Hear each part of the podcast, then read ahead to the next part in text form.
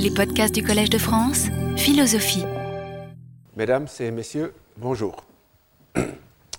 Aujourd'hui, je vais vous parler de la théorie des perspectives, qui est la traduction consacrée de l'expression anglaise prospect theory.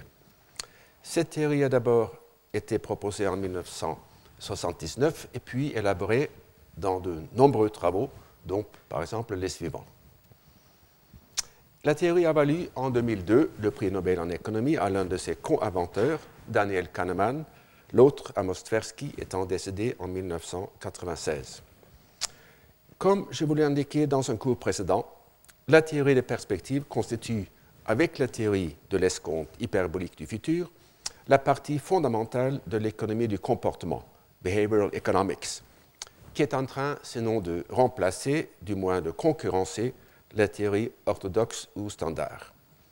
Et vers la fin de cette conférence, je vais vous parler d'une étude qui fait appel à ces deux théories pour expliquer un comportement apparemment sous-optimal. La théorie des perspectives prédit des déviations importantes du modèle standard, du choix rationnel, prédictions qui sont largement confirmées par les observations de terrain et par les expériences. Il est donc intéressant de se demander s'il s'agit d'une tendance spécifiquement humaine ou d'un comportement que nous partageons avec d'autres animaux. Dans un cours précédent, j'ai signalé un travail sur le sophisme d'amortissement, the sunk cost fallacy, selon lequel les animaux autres que l'homme seraient moins enclins à commettre cette erreur. Par contre, les auteurs de l'article suivant retrouvent tous les biais prédits par la théorie des perspectives dans le comportement des singes capucins. Il serait donc naturel de se demander si ces biais sont adaptatifs, même si, pour une occasion donnée, ils peuvent induire en erreur. De même, si les biais sont innés plutôt qu'appris, un effort pour les éliminer risquerait d'échouer.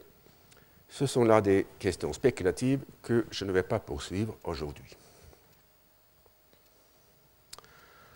Euh, pour expliquer la théorie des perspectives et communiquer une idée de son importance, je vous rappelle d'abord la distinction entre les diverses modalités de la connaissance que j'ai faites dans le cours du 17 janvier. Certitude, risque, incertitude et ignorance. Telle qu'elle a été conçue en 1979 et développée en 1992, la théorie des perspectives est une théorie de la décision sous le risque c'est-à-dire le choix entre des options dont une au moins peut entraîner plusieurs conséquences possibles dont les probabilités sont connues. Dans le deuxième article cité, de 91, la théorie est étendue aux décisions sans risque, c'est-à-dire aux situations où les conséquences de chaque option sont connues avec certitude. Et dans le dernier article, la théorie est étendue aux choix sous l'incertitude dans lesquels on connaît les conséquences possibles de chaque action, mais non pas leur probabilité de se produire. À ma connaissance, on n'a jamais appliqué la théorie au choix sous l'ignorance, et il serait sans doute vain d'essayer de le faire, sauf à pouvoir imposer une sorte de structure aux inconnus inconnus. C'est célèbre Unknown Unknowns de Donald Rumsfeld. À mon avis, l'application de la théorie des perspectives au choix sous l'incertitude, comme dans, ce dernier article, est quelque peu artificiel, pour des raisons techniques sur lesquelles je ne vais pas m'attarder. En revanche, l'application au choix euh, certain et au choix risqué s'est révélée très fertile. Bien que ces derniers, les choix risqués, soient à l'origine de la théorie, je trouve que les applications les plus intéressantes concernent les choix certains c'est que dans la vie courante, les options disponibles ne se manifestent pas avec une étiquette indiquant les probabilités des diverses conséquences susceptibles de se produire. Comme je l'ai déjà fait remarquer dans un cours précédent, il n'y a guère que dans les casinos, dans les loteries d'État et dans les expériences scientifiques que l'on peut connaître ces probabilités numériques avec la précision qui est nécessaire pour étudier comment elles influencent les choix. Par exemple, même pour savoir le temps qu'il fera demain, le calcul de la probabilité des divers états possibles est une tâche d'une complexité épouvantable. Quel poids faut-il donner aux statistiques portant sur le même jour dans le passé par rapport au temps qu'il fait aujourd'hui? Et si l'on s'appuie sur les statistiques, comment les mettre à jour pour tenir compte des effets du réchauffement du climat? Ces problèmes n'excluent évidemment pas que l'on puisse faire des estimations très utiles, mais celles-ci auront, rarement la précision requise pour l'analyse des attitudes envers le risque. Et on constate en effet des différences assez importantes entre les situations dans lesquelles on présente au sujet de manière explicite les probabilités des diverses conséquences et les expériences où seule la propre expérience des sujets leur permet d'inférer la probabilité des conséquences et même l'existence d'une conséquence donnée. La théorie des perspectives, qui a surtout étudié ce premier cas, trouve, comme on va le voir, que les sujets tendent à attacher dans leurs décisions un poids excessif aux événements rares. Mais dans un travail important récent, euh, les auteurs trouvent que lorsque les sujets doivent inférer eux-mêmes les probabilités, ils tendent plutôt à sous-estimer l'importance des événements rares. Ceci dit, puisque l'origine de la théorie des perspectives se situe dans l'analyse des choix risqués et qu'il est capable d'éliminer certains choix réels, je commence par cette application de la théorie. Et pour cela, il convient d'abord d'exposer la théorie standard par rapport à laquelle la théorie des perspectives se pose en alternative. Elle n'est d'ailleurs pas la seule à vouloir concurrencer la théorie standard. En fait, il y a plus d'accord sur le caractère inadéquat de celle-ci que sur son remplacement.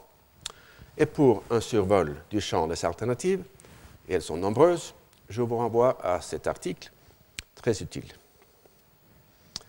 Il semble néanmoins que la théorie des perspectives soit l'alternative la plus plausible, et surtout si l'on se limite, comme je vais le faire, largement au choix certain.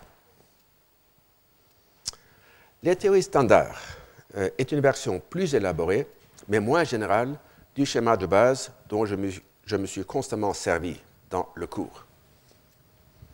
Et pour simplifier, sans rien perdre d'essentiel, je vais négliger les informations.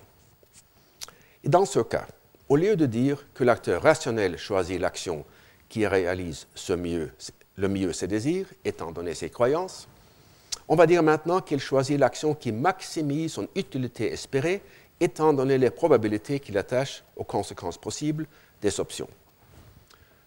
Euh, les philosophes se servent surtout de ce modèle-ci, euh, le modèle désir-croyance, tandis que les économistes se servent de l'autre modèle en termes d'utilité et de probabilité.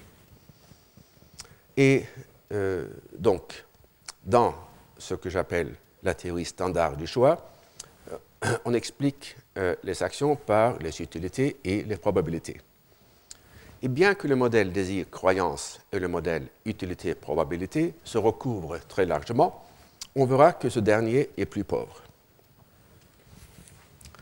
La théorie, donc la théorie standard, comporte deux composantes.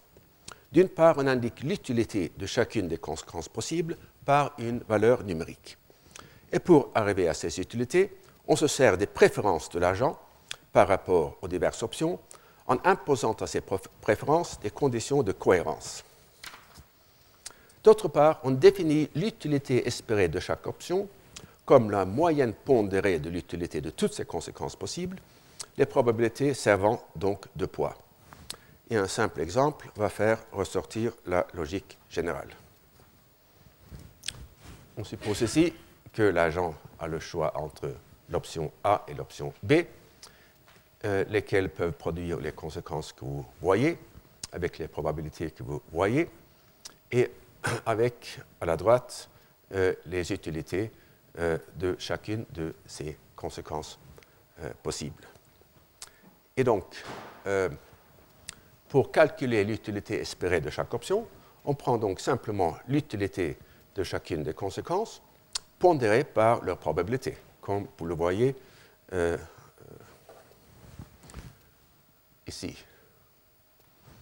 Et puisque l'utilité espérée de B dépasse, excède l'utilité espérée de A, un acteur rationnel fera le choix de B.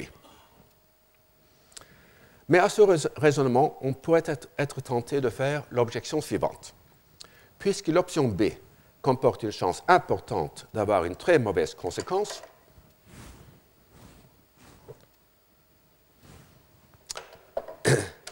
un individu sujet à l'aversion, au risque pourrait préférer l'option A.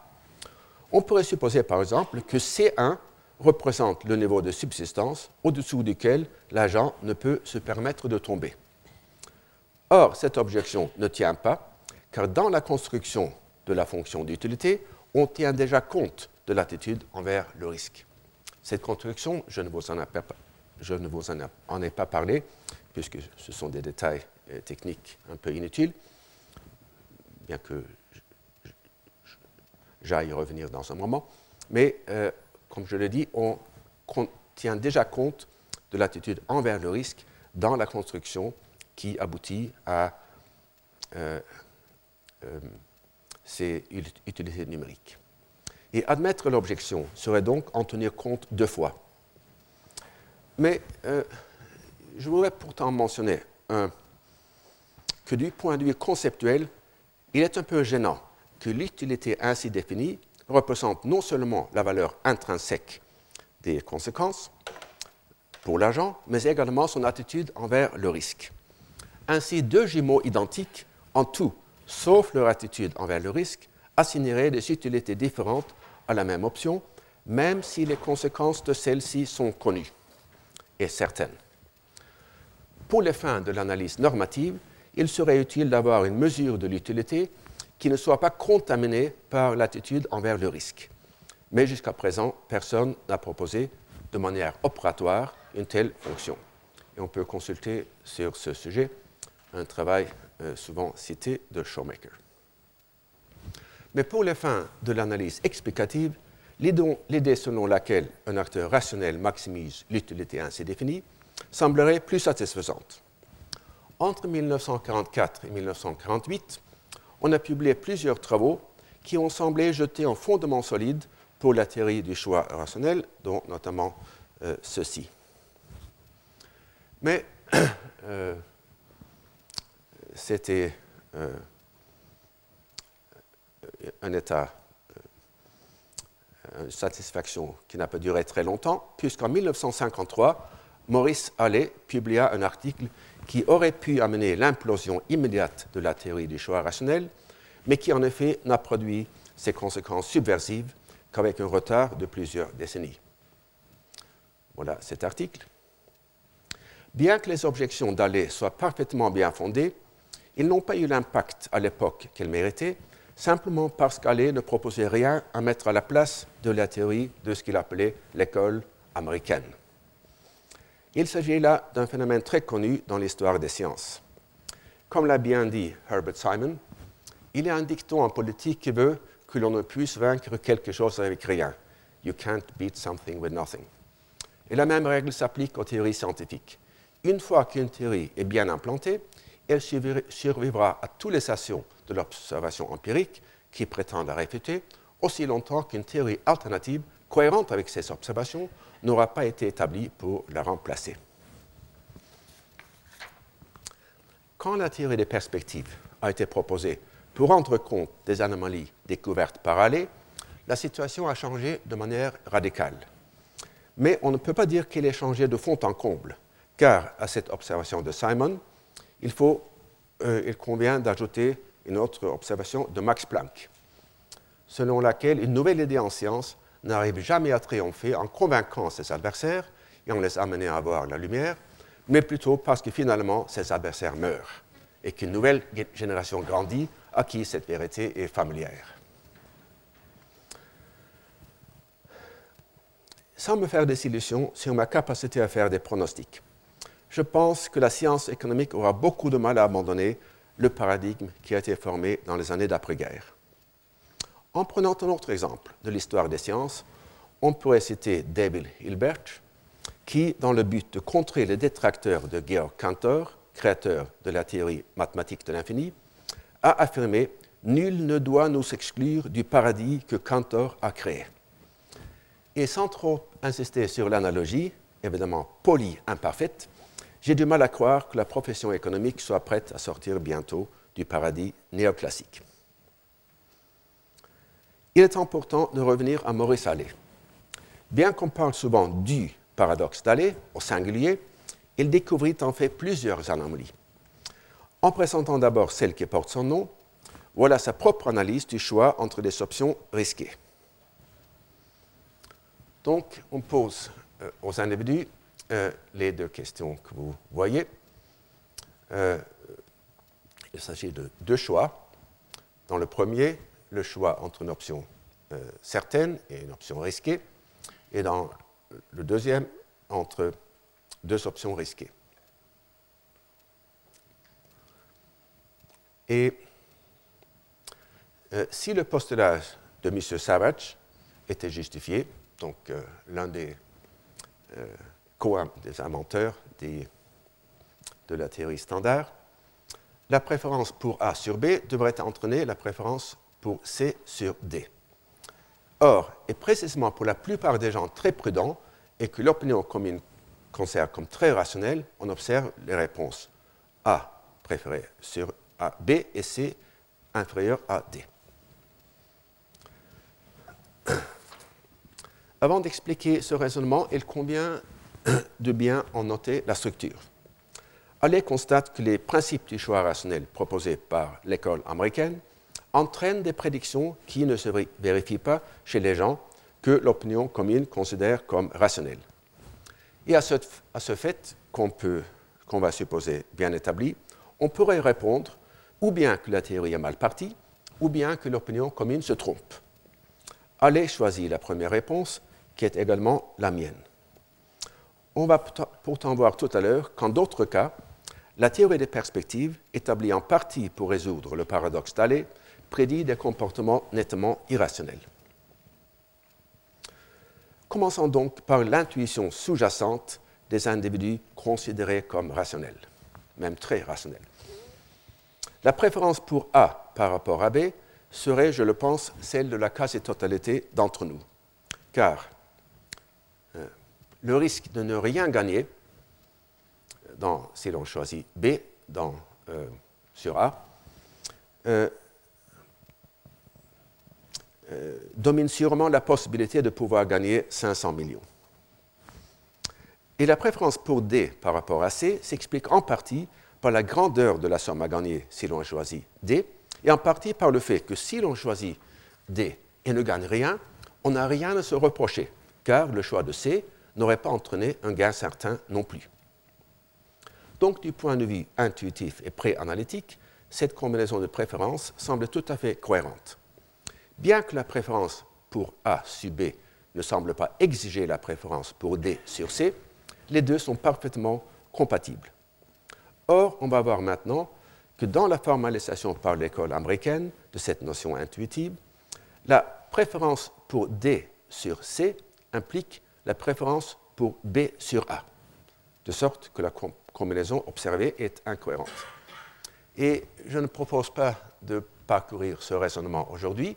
Vous le trouverez sur le site web de ma chère euh, au collège, mais c'est une déduction tout à fait logique euh, qui montre que si l'on préfère euh, D sur C, on préfère forcément B sur A, tandis que la combinaison la plus communément observée et la plus intuitive, c'est de préférer A sur B et D sur C. Dans la formalisation de l'école américaine, il n'y a pas de place pour le regret ou la reproche de soi qui se produirait si, dans la première loterie, on choisissait B et ne gagnait rien. Autrement, la valeur de B pour l'argent est supposée être complètement indépendante de la présence ou de l'absence de l'option A.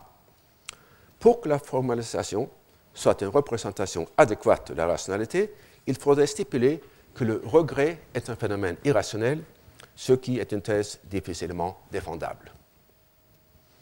Sans doute, il ne sert à rien de pleurer sur le lait répandu.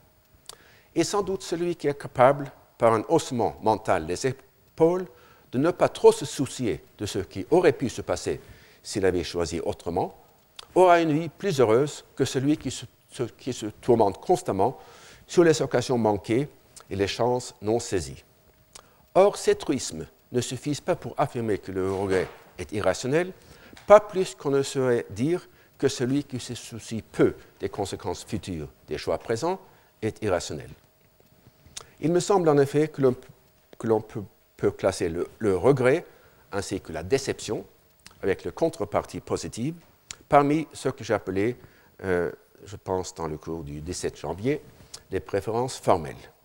Et comme les préférences substantielles, celles-ci ne sont susceptibles ni d'être rationnelles ni d'être irrationnelles, avec l'exception très importante, vous vous le rappelez, d'un euh, escompte hyperbolique du futur. Venons-en maintenant à la théorie des perspectives, proposée comme alternative à la théorie que je viens d'exposer. Euh, la théorie des perspectives se distingue de la théorie standard à deux égards, concernant l'un les croyances et l'autre les préférences. Car d'une part, la théorie, des perspectives propose de remplacer les probabilités par des fonctions de pondération qui transforment les probabilités en poids de décision. D'autre part, elle propose de remplacer la fonction d'utilité, qui s'attache aux états réalisés, par une fonction de valeur qui s'attache aux écarts positifs ou négatifs par rapport à un état de référence donné. Et pour illustrer d'abord la transformation des probabilités en poids de décision, empruntons un exemple à Richard Zeckhauser. On vous force à jouer à la roulette russe en vous laissant le privilège d'enlever une balle d'un revolver à six jambes avant de tirer. Comment le prix que vous seriez prêt à payer pour cette option dépend-il du nombre de balles dans le revolver? Du point de vue intuitif, il est clair qu'en enlevant une balle sur quatre, on réalise une amélioration moins importante qu'en enlevant une balle sur six, ce qui vous offre la possibilité de survivre, ou en enlevant la balle qui se trouve dans la seule chambre chargée, ce qui vous donne la certitude de survivre. Ainsi, le passage de l'impossible au possible et le passage du probable au certain ont-ils une importance plus grande que la théorie, standard n'est capable de le reconnaître Le premier phénomène, c'est-à-dire l'importance du passage de l'impossible au possible, est illustré par la surestimation des petites probabilités et ce qui explique en partie pourquoi les gens prennent le risque d'un accident dans une centrale nucléaire plus au sérieux que ne le justifient les données objectives. Il faut bien dire en partie, car souvent ces données objectives sont elles-mêmes mal connues et sujettes à la surestimation. Car, comme je vous le dis de nombreuses fois, on croit aisément ce que l'on craint.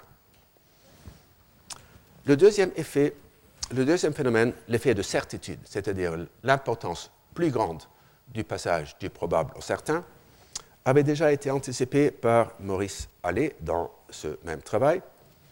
Et voilà euh, l'expérience de pensée euh, qu'il a proposée. Euh, encore une fois, il s'agit de deux questions. Est-ce que vous préférez la situation P1 ou la situation P2 80% chance de 500 millions de francs, anciens, je suppose, et, ou bien '100 millions de francs avec certitude. Donc, et la deuxième question, préférez-vous la situation P1' ou la situation P2', où il est question de choisir entre 0,98% chance de 500 millions, donc inférieur à 1%, et 1% de chance de 100 millions. Et la théorie standard implique, euh, sans ambiguïté, qu'un agent rationnel préfère P2 sur P1 si et seulement si il préfère P'2 sur P'1. Allais affirme pourtant, comme une proposition de bon sens, que cette implication est fausse. En ce qui nous concerne personnellement, nous préférons sans aucune hésitation P2 à P1 et P1' à P2', et nous pensons que la plupart des lecteurs de cette étude seront dans ce cas. Pourtant, nous ne pensons pas être irrationnels et nous nous rendons parfaitement compte que deux chances sur 10 000, c'est quelque chose d'appréciable, mais nous pensons que ce quelque chose ne compense pas pour nous la diminution du gain possible de 500 à 100 millions, alors que pour nous, l'obtention de la certitude en faisant passer la probabilité de gain de 80 chances, 98 chances sur 10 à l'unité vaut très largement cette diminution. Je suis d'accord avec Allais que les violations de la théorie standard qu'il a démontrées ne constituent pas des violations de la rationalité. Et la même observation vaut pour les nombreuses démonstrations plus récentes qui vont dans le même sens. Mais puisque mon propos dans ce cours est d'examiner l'irrationalité, je vais donc laisser de côté cet aspect cognitif de la théorie des perspectives pour me tourner vers l'aspect motivationnel. Et pour simplifier l'exposé, je mettrai l'accent surtout sur les choix entre des options dont les conséquences sont certaines et connues.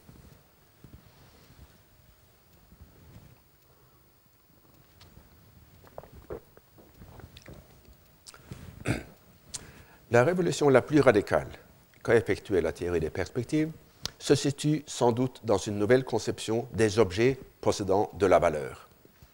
Dans théorie standard, les préférences ainsi que les fonctions d'utilité sont définies sur un ensemble d'états du monde, en vertu des propriétés intrinsèques de ces états. On préfère tel état à tel autre, ou on dérive tant d'utilité de tel état donné. Dans la théorie des perspectives, la valeur s'attache non pas à un, état, mais au gain ou à la perte que représente un état donné par rapport à un état de référence. Dans la théorie standard, cet écart serait simplement la différence d'utilité entre l'état donné et l'état de référence. Et de plus, la valeur absolue de cette différence resterait la même si le rôle de l'état donné et de l'état de référence était renversé. Mais la théorie des perspectives offre une tout à fait différentes.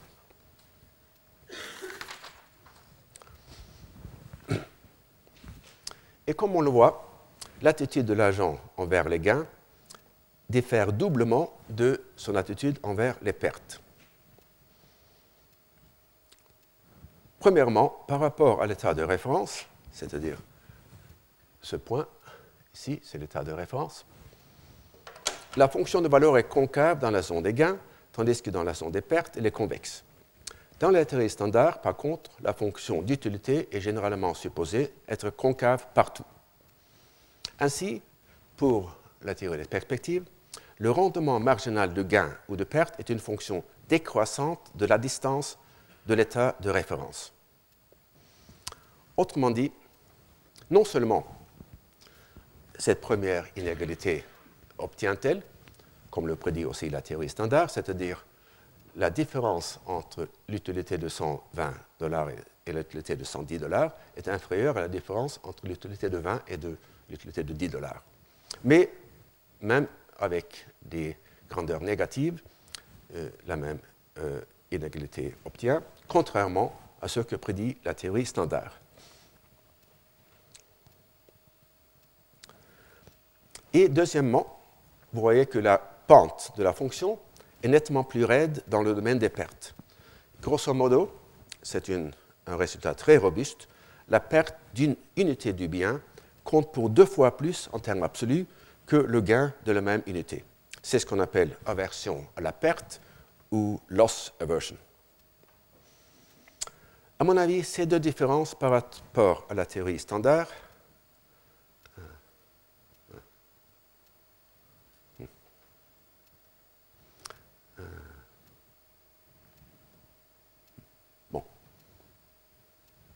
Euh, ces deux différences par rapport à la, standard sont de nature assez différente. La convexité de la fonction de valeur dans le domaine des pertes est une sorte d'illusion cognitive, comme le notent les auteurs de cet article. Plus la perte est grande, plus une perte additionnelle apparaît comme insignifiante. Donc, c'est vraiment une sorte d'illusion cognitive. En revanche, bien que la question soit loin d'être résolue, l'aversion à la perte est probablement un phénomène motivationnel ou affectif. Et je renvoie sur ce point aux deux euh, des ensembles de travaux euh, récents. Il convient, je le pense, de commencer par expliquer la différence entre l'aversion à la perte et l'aversion au risque, telle que celle-ci est définie dans la théorie standard bien que ce dernier mécanisme, l'aversion au risque, soit également capable d'induire une asymétrie entre les gains et les pertes, cet effet est dû uniquement à la convexité de la fonction d'utilité. Et lorsque les gains et les pertes sont petits par rapport à la richesse totale de l'agent, l'asymétrie est minimale. Par contre, on verra que l'aversion à la perte est capable d'induire une forte asymétrie, même pour des transactions triviales. Pour illustrer brièvement l'idée de l'aversion au risque, prenons le choix suivant. Le revenu annuel de l'agent est de 50 000 euros. Il a le choix entre deux options, dont l'une est certaine l'autre comporte euh, un risque avec une chance sur deux de gagner 25 000 euros et une chance sur deux de perdre 10 000. Donc la valeur espérée de l'option B est 12 euh, 500. Donc un agent neutre à l'égard du risque préfère choisirait B plutôt que A, mais un agent averse au risque pourra préférer A sur B. Et pour expliquer ce dernier choix, la possibilité de préférer A sur B, il est utile de décomposer l'aversion au risque en deux éléments, un élément hédonique et un élément émotionnel. Donc, l'élément hédonique est indépendant du risque, tandis que l'élément émotionnel est directement lié au risque. D'une part, il y a le simple fait que la satisfaction intrinsèque que produisent l'argent, ainsi que la quasi-totalité des biens de consommation, est sujette au principe du rendement marginal décroissant. Le troisième gâteau ne donne pas autant de plaisir que le deuxième, et celui-ci moins que le premier. Dans l'exemple, la perte euh, de satisfaction associée à la perte de 10 000 euros est susceptible de dépasser le gain de satisfaction associé au gain de 15 000 euros. Mais cet effet est relatif au revenu total de l'agent, car avec un revenu annuel dix fois plus grand, le même agent pourrait préférer B. Mais ces, ces comparaisons n'ont rien à voir avec le risque. Cela dit, le fait hédonique du rendement marginal décroissant peut entraîner dans les choix risqués une préférence pour les gains certains. Supposons dans cet exemple que les transformations suivantes euh, ont lieu d'argent en unité de satisfaction intrinsèque. Ce sont des transformations arbitraires choisies uniquement pour illustrer l'idée du rendement marginal décroissant. dans ce cas, euh, comme vous le constatez, euh, l'agent aurait une préférence pour le gain euh, certain. Mais d'autre part, l'aversion au risque que l'on observe dans les choix peut aussi avoir une composante émotionnelle qui, elle, est essentiellement liée au risque. C'est là un sujet peu, euh, un peu obscur, à mon avis. Je pense que le rôle des émotions est certain, mais la nature des émotions, c'est un peu plus euh, compliqué, non résolu.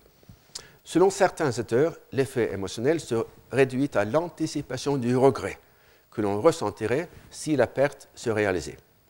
Et comme on l'a vu dans un cours précédent, on peut avoir deux raisons, deux raisons d'éviter ce regret futur. D'une part, le moi présent sympathise avec le moi futur qui éprouvera ce regret, et d'autre part, le moi présent souffre plus directement de l'anticipation de ce sentiment désagréable. Mais à mon avis, qui est fondé uniquement sur l'introspection, c'est plutôt le fait de se trouver dans une situation ouverte et non résolue qui est ressenti comme pénible. Quoi qu'il en soit, il est important de ne pas confondre l'aversion au risque et le simple fait d'une satisfaction marginale décroissante. En fait, on peut imaginer un individu pour lequel l'inégalité cette inégalité obtiendrait, et qui, néanmoins, euh, à cause de ses réactions émotionnelles, ferait le, choix euh, inverse. Euh, non, c'est. Non, c'est ça. Non. On peut imaginer un, individu pour lequel cette inégalité, inégalité serait renversée. Donc, où et qui néanmoins choisirait le gain certain à cause de cette réaction émotionnelle à une situation de risque. Puisque je vais me pencher surtout sur les choix sans risque, l'aversion au risque dont je vais vous parler concerne surtout l'aversion hédonique. Il peut sembler bizarre de parler d'aversion au risque dans une situation sans risque. Et si l'on pouvait recommencer la science économique de zéro, il serait sans doute utile d'adopter une nomenclature différente. Mais comme on n'a pas l'occasion de le faire, il faut accepter cette anomalie terminologique. Revenons maintenant au diagramme.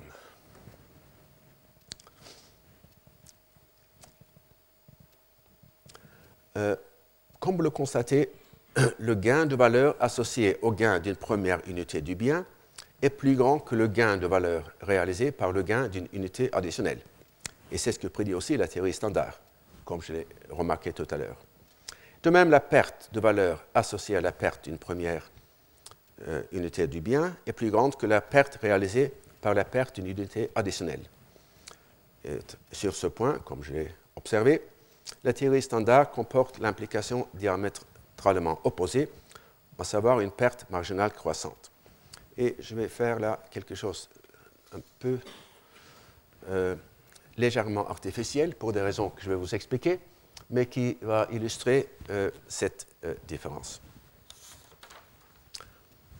Dans la théorie standard, supposons que l'agent soit initialement dépourvu du bien.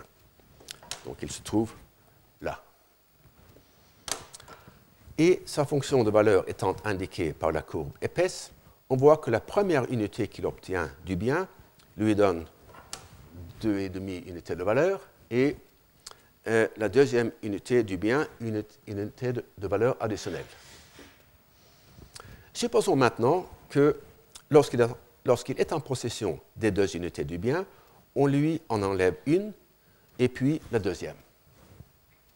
Toujours dans la théorie standard, il perd une unité de valeur et puis deux unités de demi, de manière parfaitement symétrique au processus du gain. Or, selon la théorie des perspectives, euh, lorsque l'agent se trouve ici, c'est ce point-là qui constitue le point de référence, par rapport auquel tout changement sera perçu comme une perte. Euh, donc, il faut déterminer l'impact de ces pertes par la nouvelle fonction de valeur indiquée en ligne mince, définie sur le domaine de perte. Ainsi, la perte de la première unité lui fait perdre trois unités de valeur et euh, la perte de la seconde une demi-unité seulement, jusqu'à ce qu'il se retrouve à zéro. Mais ces remarques sont susceptibles d'induire en erreur, en ce qu'elles semblent impliquer que l'impact total du gain de deux unités et de la perte de deux unités est le même en termes absolus. D'abord un gain de 3,5 et puis une perte de 3,5 seuls les niveaux intermédiaires étant différents. Or, comme on le voit dans le premier diagramme, euh, la convexité de la fonction de valeur dans le domaine des pertes n'est pas la seule propriété qui la distingue de la fonction standard d'utilité, car il faut y ajouter le fait que la fonction de valeur a une pente plus forte dans le domaine des pertes que dans le domaine des gains. Autrement dit, après un gain de 3,5 unités de bien, la perte totale de ces mêmes biens rendrait la situation de l'agent pire qu'elle ne l'était avant l'acquisition de ces mêmes biens. Pour dire les choses autrement encore, si on devait acheter les biens à l'agent, le prix minimal auquel il serait prêt à le vendre est plus élevé que le prix maximal auquel lui-même était prêt à payer pour l'acquérir. C'est que les achats se font dans le, domaine des gains, les ventes dans le domaine des pertes. Acquérir et renoncer ne sont pas l'image en miroir l'un de l'autre. Et cette asymétrie, euh, encore plus que la convexité de la fonction de valeur dans le domaine des pertes, est au cœur de la théorie des perspectives. Je vais maintenant en offrir un certain nombre d'exemples pour examiner ensuite la question de la rationalité de ces comportements. Ce sera sans doute la tâche de la semaine prochaine, en fait.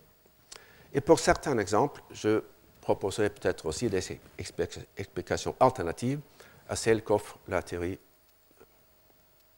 Bon, voilà les, exemples euh, dont je vais vous parler.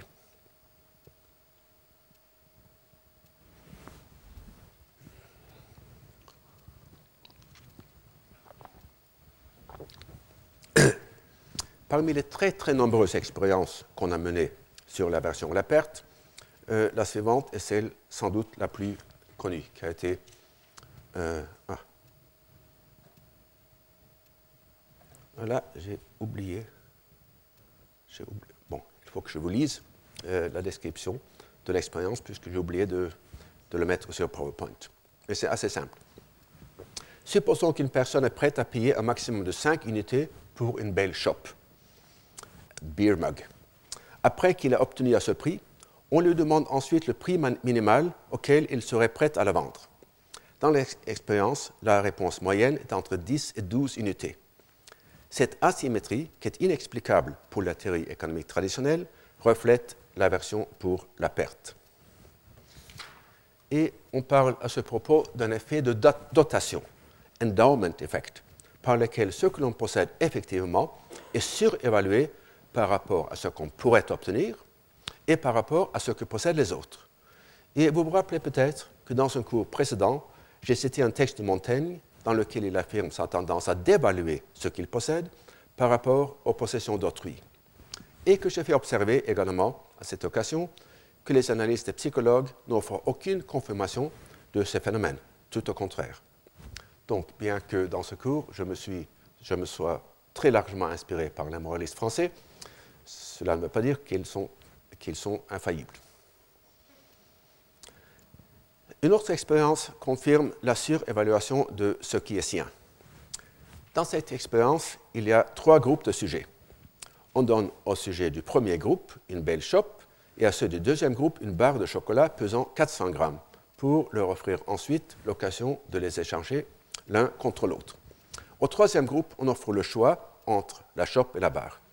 On obtient les résultats suivants.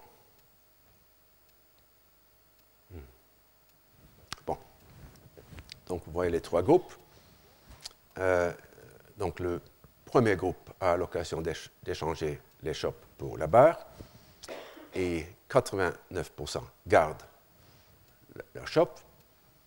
Euh, le deuxième groupe a l'occasion d'échanger euh, la barre pour les chopes et 90% gardent leur barre. Mais la satisfaction intrinsèque que les sujets de l'un de l'autre groupe pouvaient dériver de la chope et de la barre est probablement plus ou moins la même, puisque sans aucune dotation initiale, plus ou moins la moitié des sujets optent pour la barre et l'autre pour, euh, pour la chope.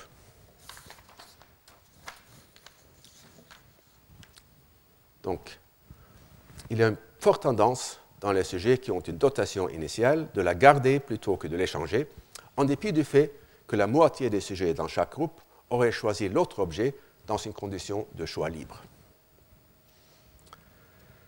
Ce qui est frappant dans cette expérience, ainsi que dans d'autres cas sur lesquels je reviendrai, c'est que la surévaluation prend une valeur numérique précise. On trouve de manière très générale que les pertes sont évaluées comme étant entre deux et deux fois et demi, trois fois plus importantes qu'un gain de la même grandeur absolue. A priori, on pourrait imaginer d'autres explications à ce résultat.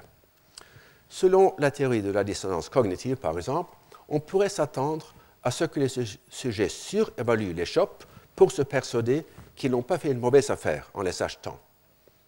Or, comme on va le voir, le même effet se produit, avec les mêmes valeurs numériques, lorsqu'il s'agit de perdre ce que l'on possède et non seulement de perdre ce que l'on a acquis à la suite d'une transaction précédente dont il s'agirait ensuite de justifier à soi-même les termes.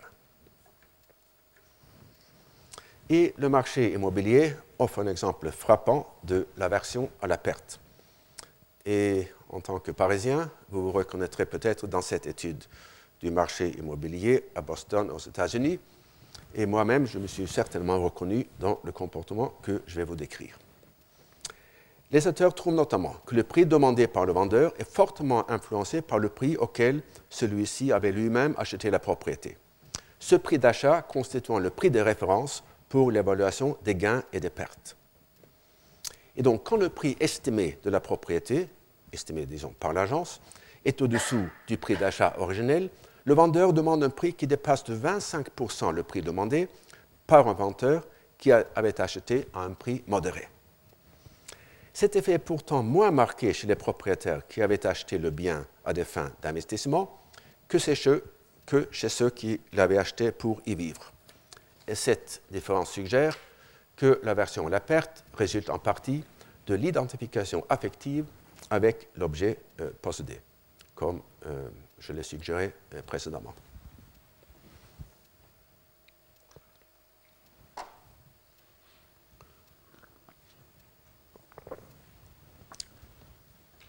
Selon le co-inventeur de la théorie des perspectives, Daniel Kahneman, le plus grand succès pratique de l'économie du comportement ou de la théorie de l'économie du comportement jusqu'à maintenant a été la loi passée en 2006 par le Congrès américain, loi qui permet aux, entreprises d'inscrire leurs employés à un plan de retraite. Les employés retiennent l'option de ne pas souscrire au plan, mais s'ils ne font rien, leur participation est automatique. Avant le passage de la loi, l'option par défaut était de ne pas participer. Il fallait faire un effort actif pour s'inscrire. En principe, les employés avaient les mêmes options avant le passage de la loi qu'après. Or, trois expériences de terrain, décrites dans cet article, ont démontré que le taux de participation est beaucoup plus élevé dans le cadre de l'inscription automatique avec l'option de ne pas participer. Cette préférence pour l'option par défaut est observée dans de nombreux contextes. Dans certains pays, les personnes qui passent leur permis de conduire ont l'option de cocher une case J'autorise l'extraction et l'utilisation de mes organes en cas de décès. Dans d'autres pays, l'option par défaut est d'en autoriser euh, l'extraction, de sorte qu'il faut cocher une case Je n'autorise pas l'extraction et l'utilisation de mes organes. Et dans ces derniers pays, il y a dix fois plus de gens qui acceptent l'extraction et l'utilisation de leurs organes.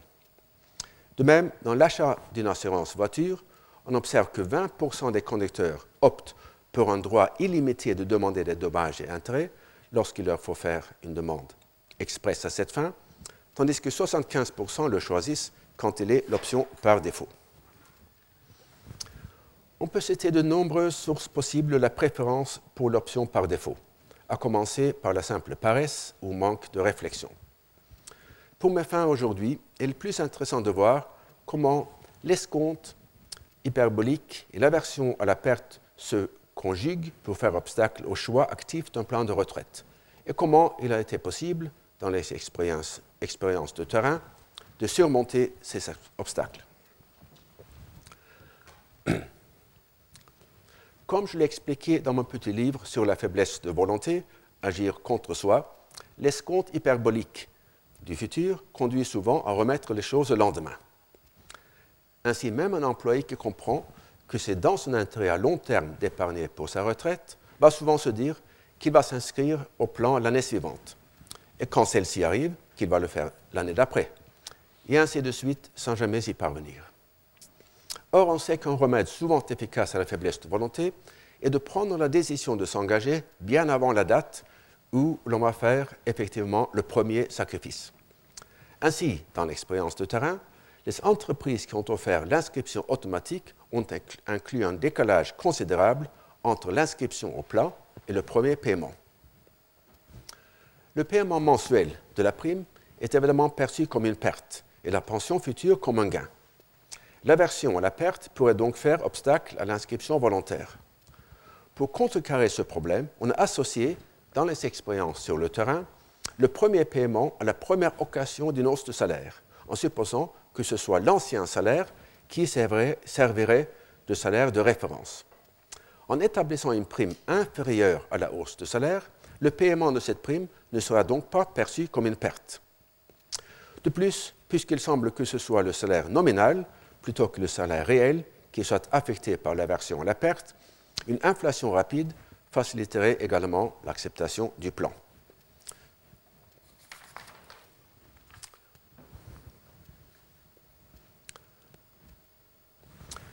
Je passe maintenant à une autre série d'exemples qui concernent l'impact de l'aversion à la perte sur les interactions entre les individus. Euh, dans l'article dont je viens de parler, l'auteur démontre que la surévaluation des shops par leurs possesseurs fait obstacle aux échanges. Je vais, invoquer maintenant la théorie de l'aversion à la perte pour proposer l'interprétation du phénomène cité dans la maxime suivante. Ce qui fait le mécompte dans la reconnaissance qu'on attend des grâces qu'on en a faites, c'est que l'orgueil de celui qui donne, l'orgueil de celui qui reçoit, ne peuvent convenir du prix du bienfait. Pour la Rochefoucauld, cette asymétrie s'explique donc par l'orgueil. Sans nier la possibilité de cette explication, l'asymétrie pourrait aussi résulter de l'aversion à la perte.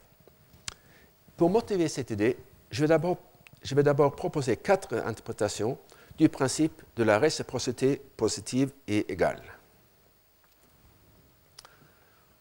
Donc il y a quatre euh, euh, quantités à considérer. La valeur pour moi de ton don, A, la valeur pour toi de mon contre-don, B, la pénibilité pour toi de ton don, C, et la pénibilité pour moi de mon contre-don, D. Et donc il y a quatre possibilités d'interprétation de la notion de réciprocité égale, A égale B, C égale D, A égale D ou B égale C. Dans mon cours de l'année dernière, j'ai fait l'analyse des quatre interprétations, euh, mais aujourd'hui, je vais me pencher seulement sur les deux dernières. A égale D veut dire que le coût de rendre un don doit égaler les bénéfices qu'on en a tirés. Or, si tu me donnes un objet d'une valeur de 10 unités, le plaisir que j'en tire égale, en valeur absolue, la perte que j'éprouve en t'offrant un cadeau d'une valeur de 4 ou de 5 unités. Tu seras donc forcément mécontent de cette expression de ma gratitude, mais non pas pour la raison indiquée par la Rochefoucauld. Considérons maintenant B égale C. Celui qui donne le premier ne doit ni perdre ni euh, gagner à l'échange. La gratitude semble en effet exiger que celui qui a initié l'échange n'y perde pas. Or, à la suite de l'aversion pour la perte, cette idée est également source d'asymétrie. Si tu me donnes un objet d'une valeur de 10 unités, ta perte d'utilité ne serait compensée que par un cadeau d'une valeur de 20 ou de 25 unités. Mais à la différence du mécanisme précédent, euh, qui me semble important, celui ne semble pourtant pas susceptible d'avoir un grand effet sur les comportements. Car on a démontré à l'égard de l'aversion à la perte ce manque d'empathie dont je vous ai parlé la semaine dernière dans cet article euh, très intéressant. Autrement, dit, ceux qui sont sujets à l'aversion à la perte n'anticipent pas que les personnes avec lesquelles ils font des, des échanges le sont aussi. Je passe maintenant à l'impact de l'aversion à la perte sur la réciprocité négative. La loi du talion stipule, comme vous le savez, un principe d'égalité, un œil pour un œil, une dent pour une dent. Mais cette apparence d'égalité peut être trompeuse. Il est probable, historiquement, que la loi du talion ait eu pour but d'empêcher de punir quelqu'un au-delà de son offense, plutôt que de créer une obligation de punir. Ainsi, elle interdirait de prendre un œil pour une dent. Et le Coran dit également, si vous, vous vengez que la vengeance ne dépasse point l'offense. Et dans cette perspective, la loi de Taléon contrecarre une tendance spontanée à prendre une vengeance excessive. Et selon Sénèque, en effet, dans l'une de ses tragédies, un mal qui n'est pas excédé n'est pas vengé. Et de nombreux exemples historiques laissent aussi penser que la tendance spontanée de la vengeance est de prendre deux, deux yeux pour un œil. Et vous en trouverez des exemples dans ce livre. Et si c'est effectivement le cas, l'explication pourrait se trouver, encore une fois, dans la version pour la perte. Car selon ce principe, la compensation pour la mort d'un membre de ma famille exige la mort de deux personnes dans la famille du meurtrier. Dans la réciprocité négative, la tendance à rendre plus qu'on a reçu est importante. J'ignore si cette tendance est due à l'aversion à la perte. Cette explication me semble possible, mais elle n'est pas démontrée. Je voudrais pourtant vous citer maintenant un texte qui invoque explicitement l'aversion à la perte dans l'analyse des conflits. Et les passages en gras entre parenthèses sont mes propres applications de cette idée au processus de vengeance. Donc, les auteurs disent qu'ils vont arguer que l'aversion à la perte pourrait avoir un impact important sur la résolution des conflits. Imaginons deux pays en train de négocier le nombre de missiles qu'ils vont chacun garder dirigés vers l'autre. Et, entre parenthèses, deux clans engagés dans un conflit depuis longue date. Chaque pays retire un sentiment de sécurité de ses propres missiles et se sent menacé par ceux de l'autre. Ou, bien, plus un clan est nombreux, plus ils se sentent en sécurité, plus l'autre clan est nombreux, moins ils se sentent en sécurité. Ainsi, les missiles ou les personnes éliminées de l'autre côté sont évalués comme des gains, ceux auxquels il faut renoncer, les personnes tuées de son propre côté, sont évalués comme des pertes par rapport au statu quo. Et si les pertes ont un impact deux fois plus grand que les gains, chaque côté va exiger que son adversaire élimine ou perde deux fois le nombre de missiles ou de personnes qu'il n'élimine ou perd lui-même. Et je conclus par deux exemples qui me permettront non seulement d'illustrer la version à la peine, mais également d'introduire une nouvelle variation sur le thème de la négligence du futur. Euh, en fait, je pense, j'aurai le temps seulement de, de vous parler du premier exemple, dans lequel il s'agit de comprendre pourquoi le rendement des actions est tellement plus important que le rendement des obligations.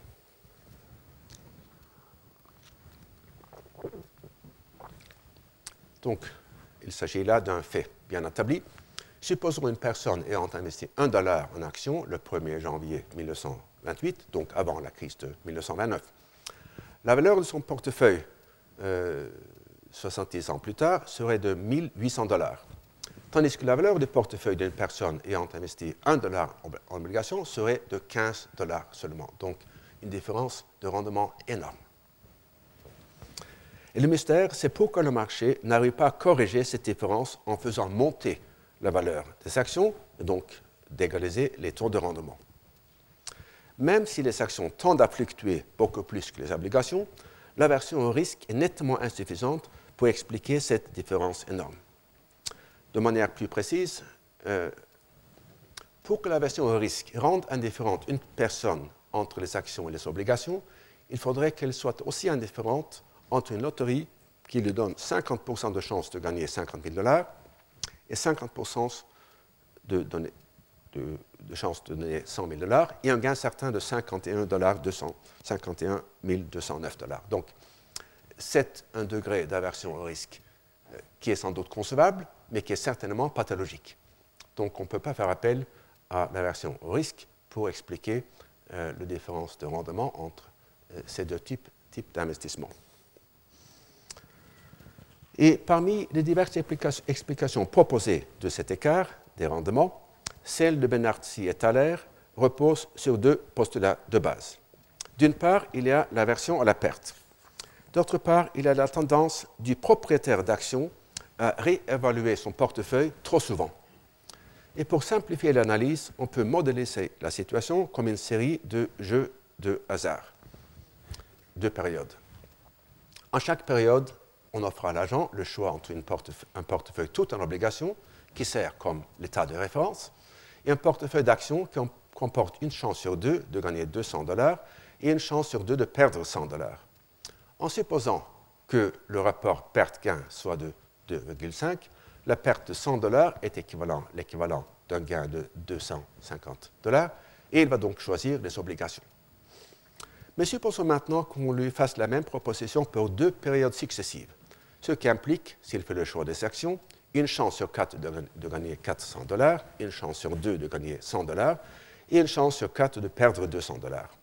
Dans ce cas, le gain espéré, en comptant la perte pour 500 dollars, est de 25 dollars. Il va donc choisir les actions. Encore une fois, l'explication euh, euh, ne saurait se trouver dans la version au risque. Car dans un article qui a pris par surprise, je pense, par surprise, je pense la profession économique, euh, Michael Rabin a démontré que si l'aversion au risque fournissait l'explication du rejet des actions dans une seule période, dans le jeu du hasard que je viens d'indiquer, le même agent, pour être cohérent, devrait aussi rejeter une chance sur deux de gagner 20 000 dollars et une chance sur deux de perdre 200 dollars. Ce qui, encore une fois, est un degré d'aversion au risque concevable mais pathologique.